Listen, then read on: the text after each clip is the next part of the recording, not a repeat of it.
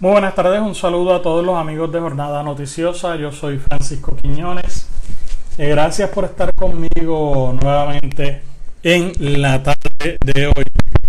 Eh, tengo, como siempre, noticias locales de las que hablar y también pues quiero hablar de este asunto del plan de ajuste y de las pensiones, del recorte de las pensiones que se anunció el viernes a las 5 de la tarde eh, por lo menos la, la, postura del gobierno de que estaba receptivo a este plan o de la gobernadora.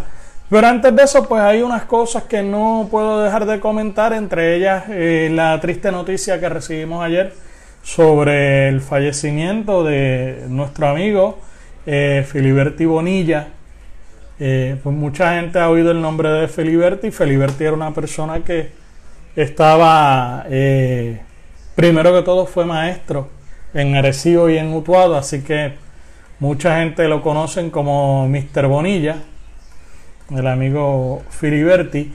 Y además de eso, pues estaba activo eh, en la política, comentaba en la radio también en distintos programas de radio y pues también era una persona que estaba involucrada en diferentes causas eh, recuerdo, aunque llevaba años escuchándolo, pues recuerdo haberlo oído, haberlo conocido personalmente eh, cuando comenzamos con este proyecto en una ocasión que un grupo de personas de distintos partidos eh, de aquí de Arecibo me llamaron porque pues ellos estaban preocupados con las cosas que estaban ocurriendo en Arecibo y querían tomar acción y entre esa gente que, como les dije, eran de diversos partidos, estaba Filiberti, era uno de ellos.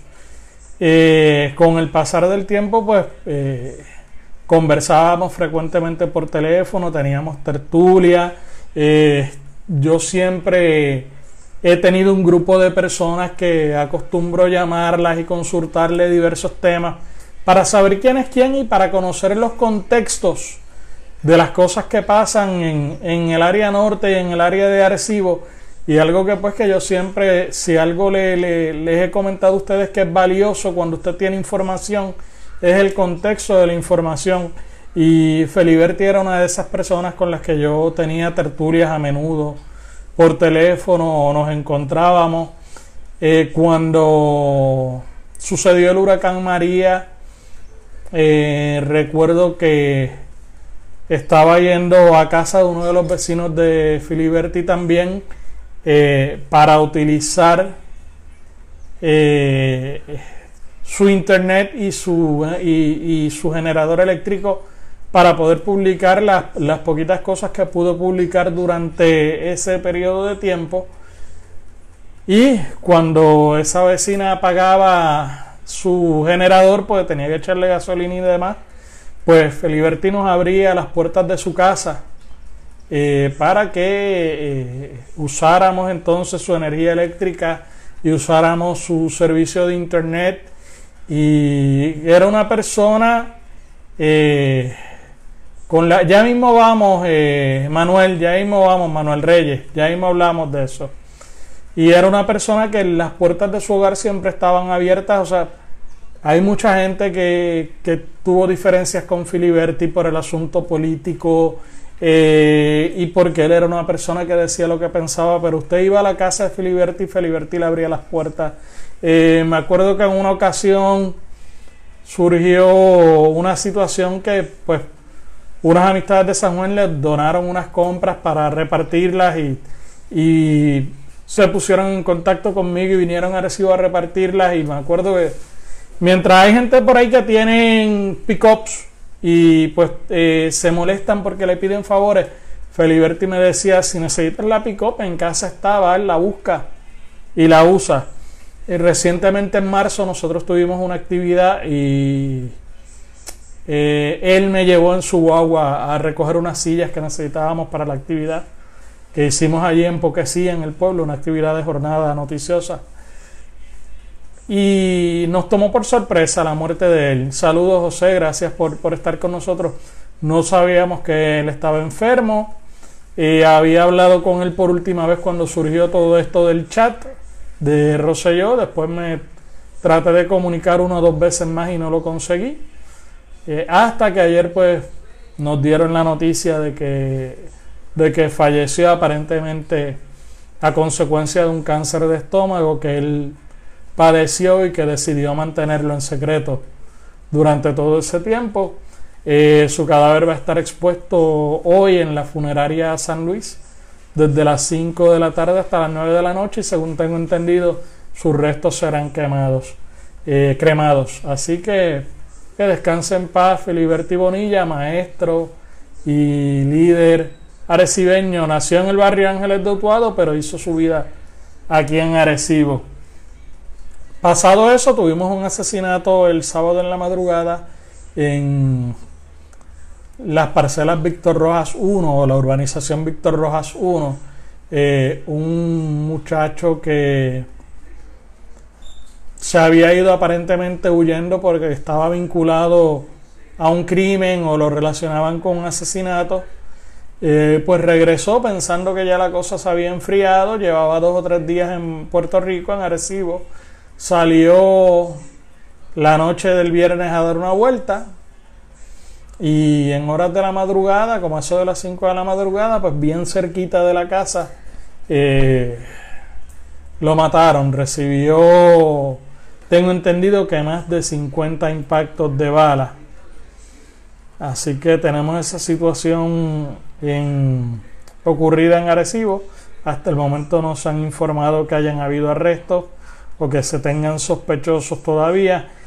Y pues lo más reciente, esta madrugada o anoche, en un negocio del barrio Cuchilla en Morovis, en las áreas cercanas, eh, tres personas fueron heridas de bala eh, dos de estas, Yomar Marrero Olivera, de 27 años, y Brian Burgos Cordero, de 23, quienes están en condición de cuidado en el centro médico. Una tercera persona, Norma Calderón, aparentemente recibió el roce de una bala, fue atendida y fue dada de alta. Esto cerca de un negocio donde aparentemente había música en vivo anoche y había, pues, además todo este ambiente que se da en estas situaciones pues surgió esta balacera. Aparentemente varios individuos a bordo de un vehículo abrieron fuego contra estos dos jóvenes. Todavía no se tienen detalles de cuál fue la situación particular eh, en el marco de la que ocurrió este incidente. Bueno, y ahora sí entonces vamos a hablar de lo que de lo que Manuel Reyes está comentando. Manuel, yo no sé si tú eres activista político, yo no sé si tú eres un troll, eh, yo no sé de qué partido tú eres, ni amigo de quién tú eres, y realmente pues mira, aquí nosotros no vamos con eso, aquí yo no estoy ni por partido político,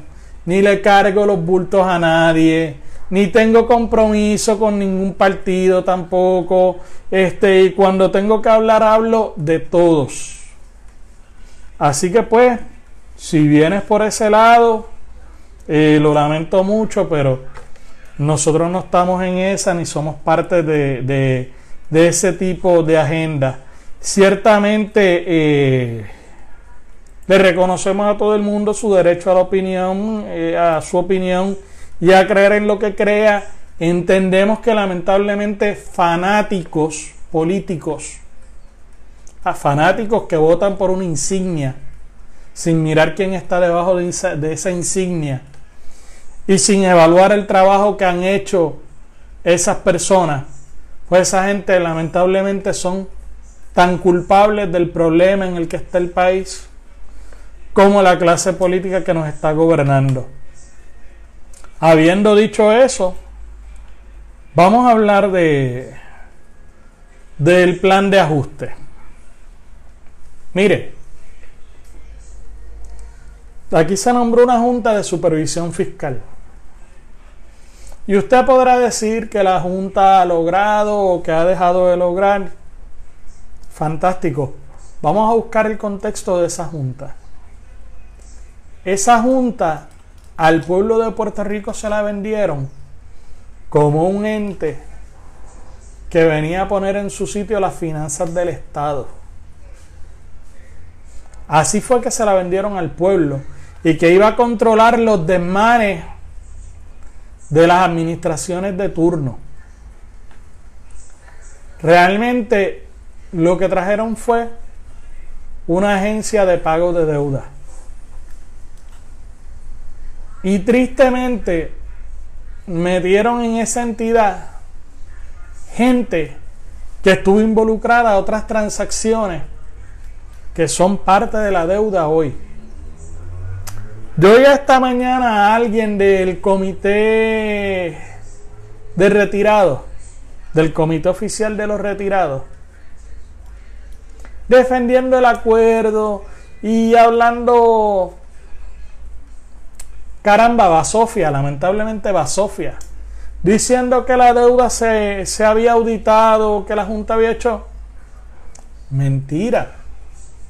Mire, y la decisión que tomó ese comité de respaldar este acuerdo, un comité donde el abogado de ese comité era un ex administrador de, de los sistemas de retiro, responsable de, como otros de la embrolla que tenemos en las costillas,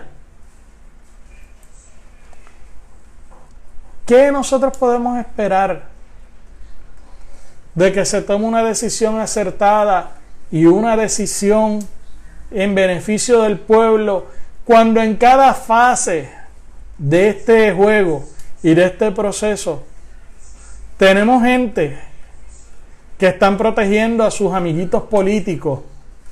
Queremos, tenemos gente que estuvieron involucrados con la embrolla y que no quieren que se averigüe a manos de quién fue a parar el capital, que no quiere que se averigüen qué transacciones ilegales se realizaron, que no quieren que se averigüe dónde dio a parar el dinero del pueblo. Y más importante, que no quieren ir presos ellos, que no quieren que nadie de sus amigos vayan presos y que no quieren que se haga ninguna, ninguna gestión de recobro del dinero del pueblo. Bajo esas condiciones es que se está aprobando un recorte a las pensiones o que el gobierno recomienda que se apruebe un recorte a las pensiones de más de 1.200 dólares mensuales. Mire, 1.200 dólares mensuales, ¿eso da para vivir? Eso da para vivir. Así que si usted recibe una pensión de 1.200 y usted eh, va a recibir entonces, le van a hacer un recorte de casi 110 dólares al mes. Ya encima de todo lo demás que le roba el gobierno y del IBU y de todo lo que tiene que pagar, también de 110 pesos menos en su bolsillo. Y eso conlleva decisiones. Mire, por ejemplo, eh, yo les voy a dar el ejemplo mío. Yo he estado trabajando en los medios hace veintipico de años. Y empecé a ver había un momento en que tenía un buen salario y de la noche a la mañana empecé a ver que dejé de, de devengar ese buen salario que tenía o que el salario disminuyó. Y empecé a ver eh, otras situaciones como que aumentaba el precio de la gasolina, aumentaban los peajes y demás. Y yo empecé a hacer modificaciones en los gastos que yo tenía. Por ejemplo, llegó un momento en que ya yo no le echaba más de, y, al día de hoy lo hago, yo no le echo más de 20 dólares de gasolina al carro. Ah, cuando trabajaba en San Juan todos los días, pues eso implicaba que me tenía que parar tres veces a la semana a echar gasolina. Pero dejé de echarle eh, más de 20 dólares de gasolina al carro. Hoy que ya no voy a San Juan, Todavía lo hago, no le echo más de 20 dólares de gasolina al carro. Y ya tampoco salgo tan a menudo como antes. Así que eso es menos gasto en la economía. Otra cosa que yo dejé de hacer, yo dejé de ir a San Juan. O sea, dejé de trabajar en San Juan y dejé de ir a San Juan. Ya yo no voy a San Juan a nada. Creo que la última vez que fui a San Juan fue, y no fue a San Juan, fue en diciembre del año pasado. Y fui a Riondo. Eh, fui, hice una compra y regresé. Y antes de eso no iba desde el 2017.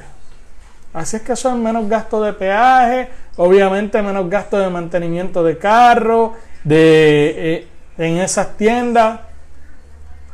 Y así por el estilo la gente va haciendo decisiones y va restringiendo sus gastos.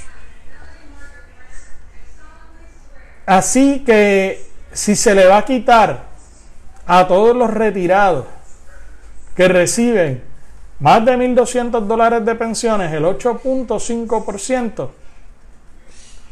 pues mira, estos retirados dejarán de hacer un montón de gastos. Mira otra cosa que yo hacía, yo iba por lo menos una o dos veces al mes al cine. Ya no se va al cine. Menos gastos. ¿Por dónde los estoy llevando?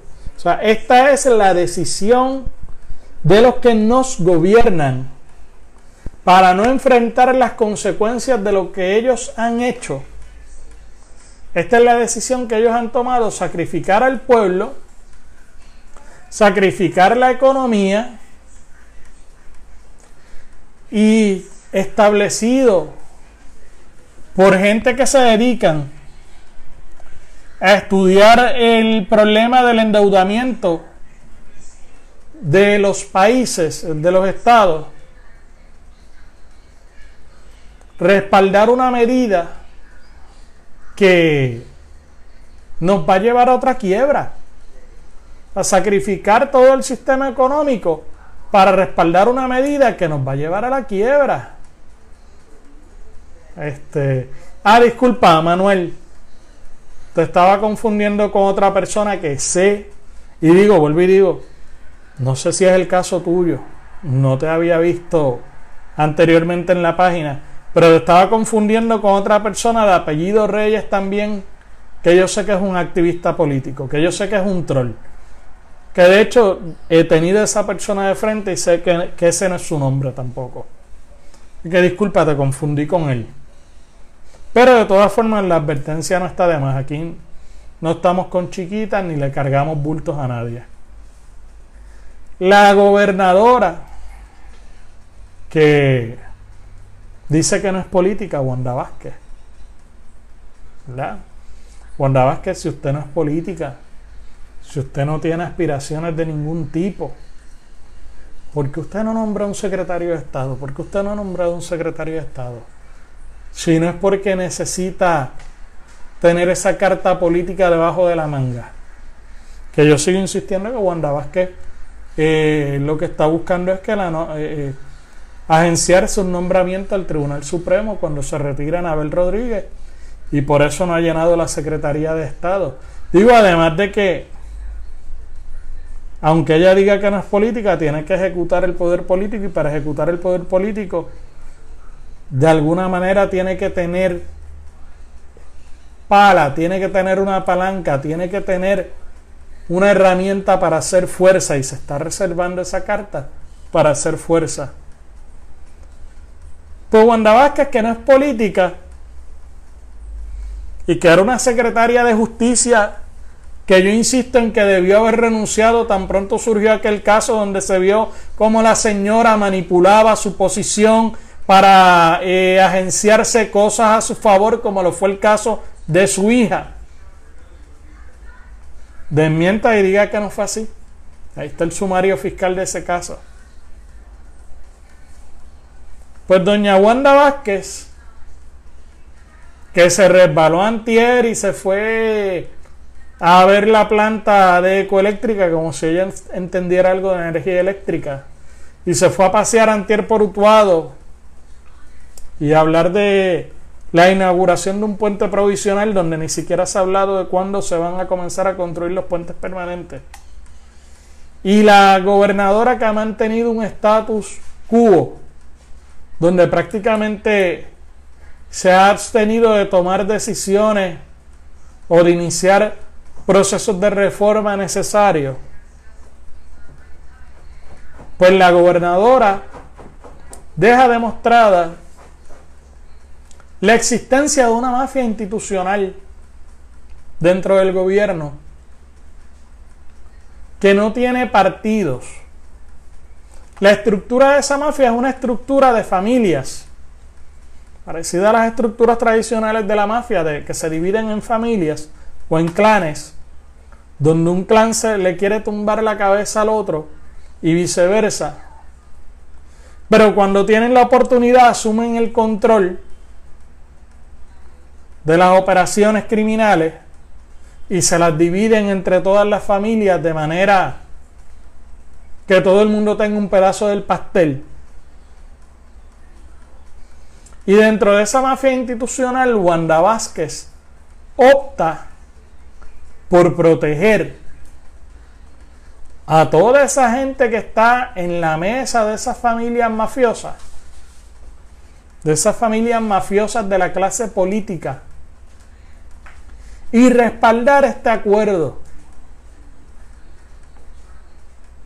Sin que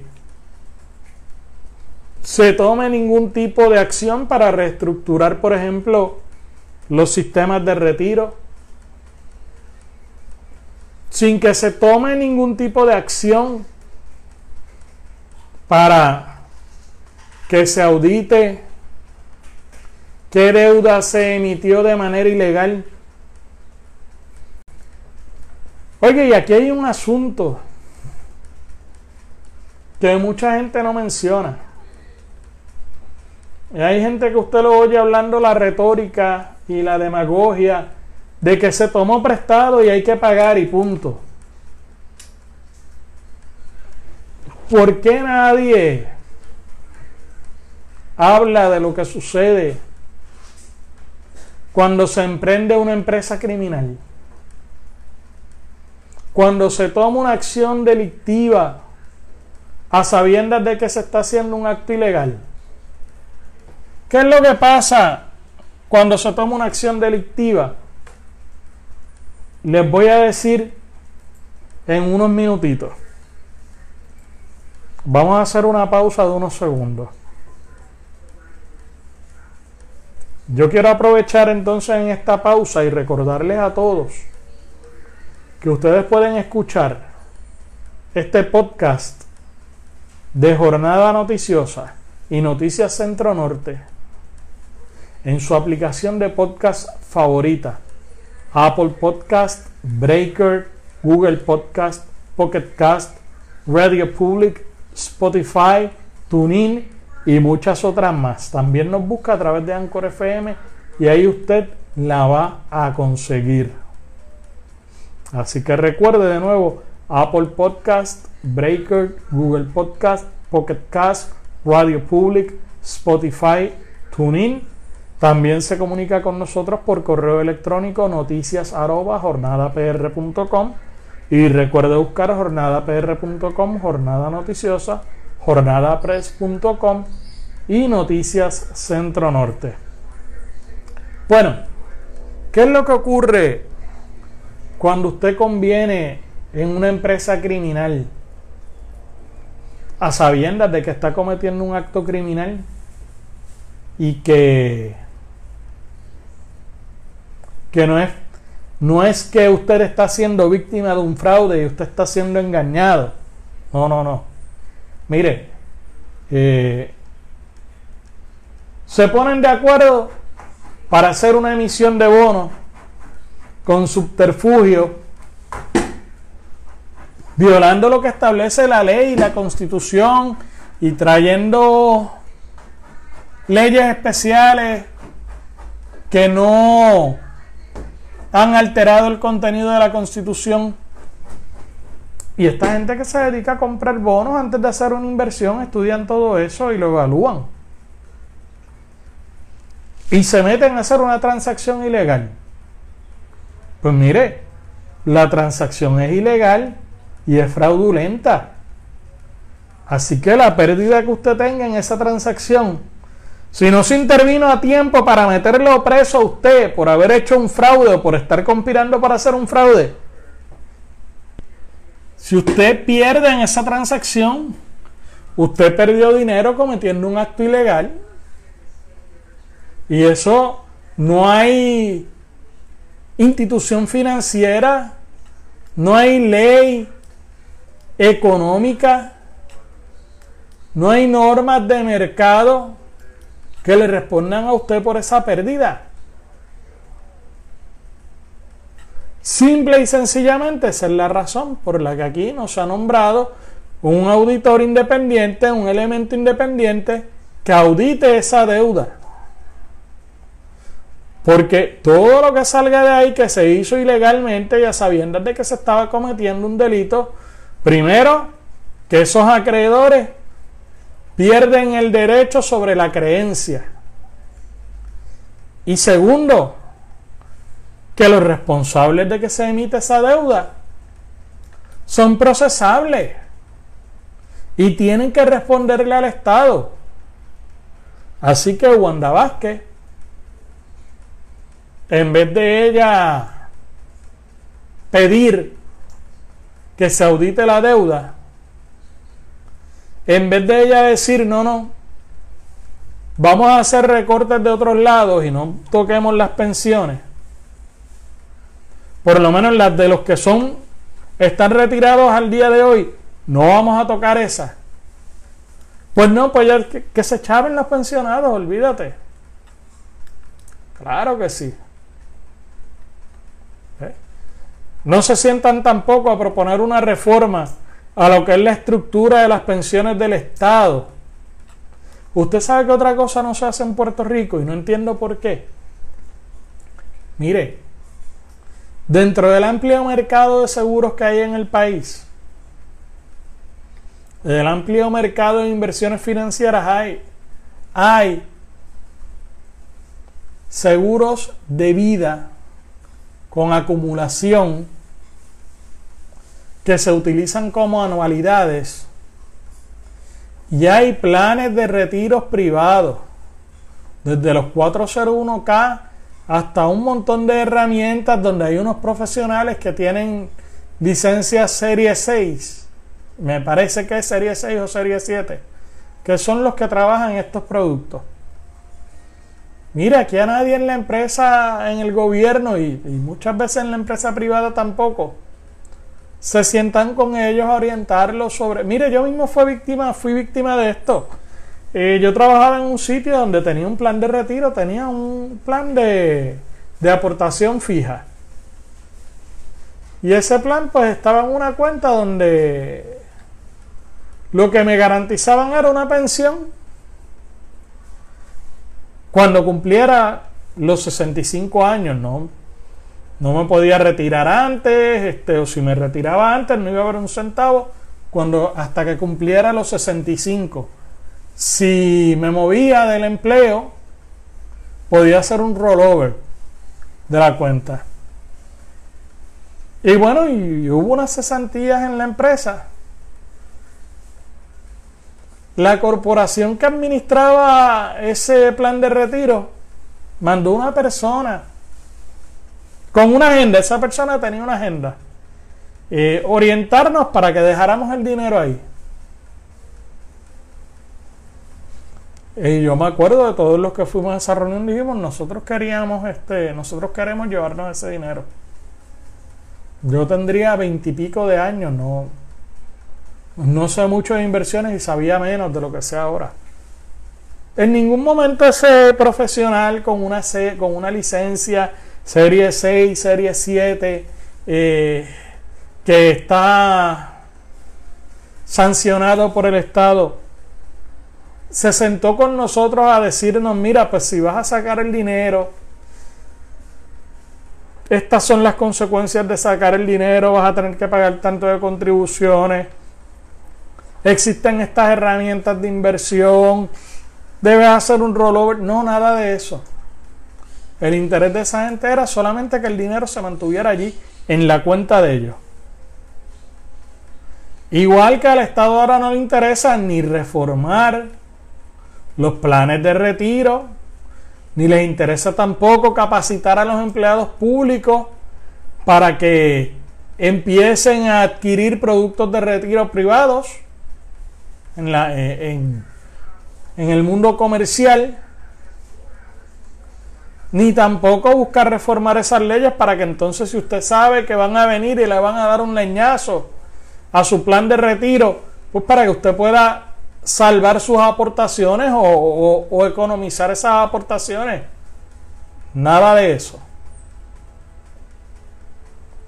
Están utilizando, como dicen algunas consignas que se han eh, eh, puesto por ahí, las pensiones de los pobres a pagar las mansiones de los millonarios. Y han dejado a los retirados solos. O sea, Wanda Vázquez se tiró de pecho respaldando el plan. La legislatura manda un comunicado hoy donde Lourdes Ramos dice que no avalarán ningún descuento de las pensiones como intenta dictar la Junta. Pues mire, ustedes tienen un problema, legislatura, Cámara y Senado. El problema es que esa lucha ustedes no la pueden dar desde el Capitolio. Porque ya se dijo que las decisiones de la, de la Junta están por encima de lo que la legislatura diga o haga. Así que esta retórica para las gradas, esto sin ningún tipo de movilización, están dejando al pueblo solo, a los pensionados solos. De hecho, el PIB hoy, la vicepresidenta del PIB, María de Lourdes Santiago, emite un comunicado en el que precisamente le dice eso a la legislatura y a la gobernadora, que no basta con el lloriqueo con la Junta. No basta con el lloriqueo a la Junta de Control Fiscal. Eso no es suficiente. Eso no, no resuelve el problema. Y le están hablando a un país que se movió hace apenas uno o dos meses y sacó al gobernador de la, de la fortaleza. Le dijo al que era gobernador, somos más, y se lanzaron a la calle y lo sacaron de allí. Y entonces quieren ser los protagonistas de su propia película, hacer un aguaje, por ahí está. Hay un legislador que dice, un representante que dice que se va a reunir él con los pensionados. ¿Para qué?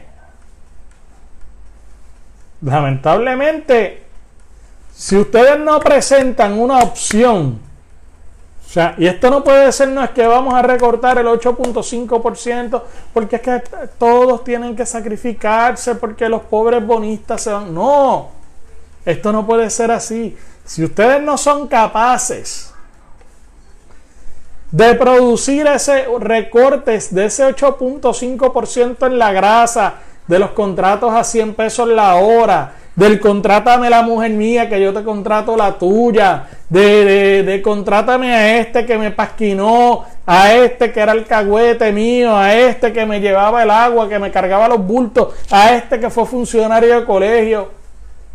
Da, mira, cómpramele las cosas, cómpramele los drones a 500 pesos a este si no pueden hacer los recortes ahí para sacar ese 8.5%, de nada vale que se reúnan con los pensionados. ¿Para qué? ¿Para llorar con ellos? No, mire. Esta gente no es bruta y esta gente se dio cuenta seguida que los dejaron solos. Y esta mañana amanecieron frente a la residencia de José Carrión, protestando. Le llevaron el mensaje, estaba allí la Federación de Maestros, estaba así porque la Asociación de Maestros, desde que cogieron a Ida Díaz en el truco, que es parte del problema también, los millones que se estaba hartando a Ida Díaz en contratos de su marido con el gobierno, pues desde que se descubrió eso, Aida Díaz anda calladita, anda como el ladrón en la noche y está haciendo acuerdos con el gobierno. Por ahí hay un comunicado de eso. Pues ellos amanecieron hoy frente a la casa de Josué Carrión III, tanto el, la Federación de Maestros como el Frente Ciudadano para la Auditoría de la Deuda, presentando alternativas. Esto es lo triste del asunto, que esta gente no los han querido escuchar y ellos están presentando alternativas. Por ahí hablaba ahorita este, este señor, eh, Manuel Reyes, decía que protesten y pongan otro para lo mismo, que por lo que hay que pelear es por bajar la luz y el agua, por la educación, por el plan médico. Mire, Samuel, esta gente ha estado con propuestas todo el tiempo. Y no los han querido escuchar. Si algo bueno tienen el grupo de sindicatos que hay en este país es que conocen los sistemas en los que ellos están, están en ocasiones hasta capacitados para administrarlo. Y el gobierno no los quiere escuchar. No quiere adoptar las propuestas que ellos traen. No les quiere dar el break. Así que esta gente empezó a movilizarse.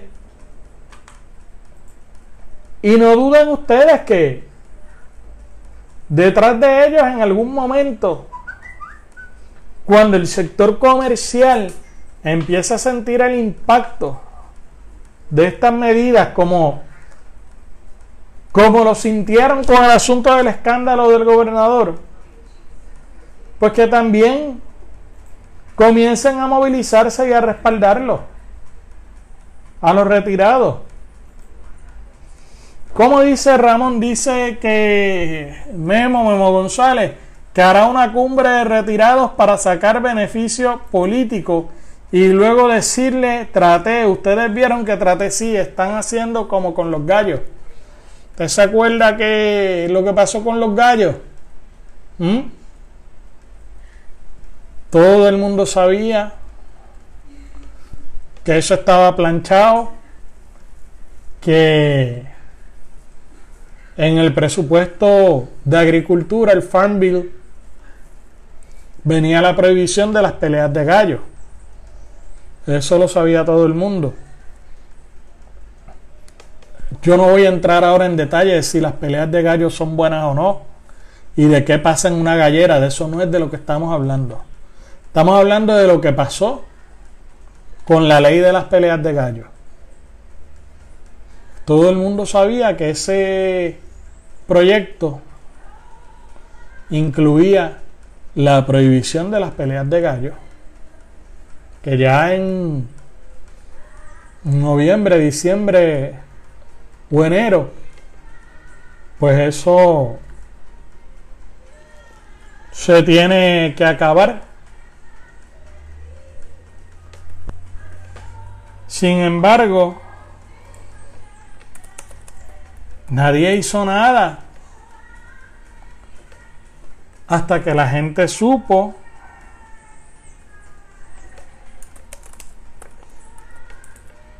hasta que la gente se enteró de que la prohibición estaba ahí, de que la, iban a aprobar. Entonces ahí yo vi hasta, wow, vi gente que nunca me imaginé reuniéndose con los galleros y sentándose con los galleros y escuchando a los galleros. Como dicen por ahí, después que le levantaron el jabo al perro, entonces fue que dijeron que era macho. Y exactamente eso, lo que dijo Ramón, que es lo que están tratando de hacer ahora, es lo mismo que hicieron con los gallos. Hicieron un real aguaje para hacer sentir a la gente tranquila, para hacer, hacer sentir a la gente que hicieron. ¿Dónde estaba Jennifer González cuando se estaba discutiendo ese asunto de las peleas de gallos, de la prohibición de las peleas de gallos? ¿Cuándo se sentó Jennifer González con sus representados a decirle, mire, tenemos un problema esta ley. Bueno, tan es así que cuando se aprobó esa ley habían unas seis galleras en construcción en Puerto Rico. Hey, le dieron la espalda al pueblo, le dieron la espalda a los galleros, como se le están dando ahora a los... Sí, Carlos, lo que estoy explicando es, eh, es una ley federal, pero lo que estoy explicando es cuál fue la acción de los políticos locales con ese asunto, que es la misma acción que están tomando ahora con el recorte de las pensiones. ¿Ve? Que se esperó a que los pasaran por la piedra para entonces venir a hacer el aguaje de que estamos con ustedes y de que no vamos a permitir que eso pase. Después que los pasaron por la piedra y después que todos se quedaron callados. Y ahora de nuevo todos se han quedado callados porque no quieren que audite la deuda, no, no quieren que se audite la deuda, no quieren que se sepa quién hizo qué truco al bolsillo de quién fueron a parar los chavos de la deuda.